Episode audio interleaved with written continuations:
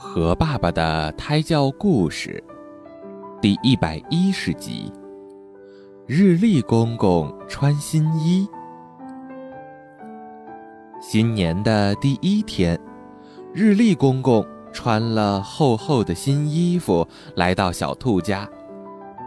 日历公公，您的衣服太多了，赶快脱掉一些吧。调皮的小兔说着，就要帮日历公公脱衣服。日历公公的衣服可不能随便脱，从今天开始，我每天脱一件儿，等到全部脱完了，就到了新的一年，再来换上新衣服。日历公公说：“您的衣服有几层呀？”小兔好奇地问。“今年是三百六十五层，但是如果碰上闰年。”二月份就有二十九天，我的衣服就变成三百六十六层了。这么多层，这么多数字，让我怎么查看呀？小兔发愁了。别急，别急，日历公公耐心地解释：一年分十二个月，除了二月之外，每个月。都有三十或者三十一天，月孩子们，出来和小兔子握握手吧。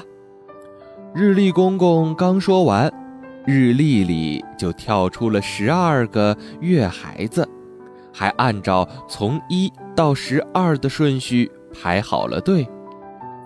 一月走了，二月来；二月走了，三月来；三月走了，四月来。四月走了，五月来；五月走了，六月来。十二个月孩子欢快地唱起了歌。哪个月有三十天？哪个月有三十一天呢？小兔子的问题多得没完没了。大月三十一天，小月三十天。日历公公把手握成拳说。用指根的凹凸位置看大月和小月，凸起来的是大月，凹下去的是小月。七月结束，八月再从头开始看。一月大，二月小，三月大，四月小，十一月是小月，十二月是大月。小兔子跟着数了起来，这样一数。一年就过去了。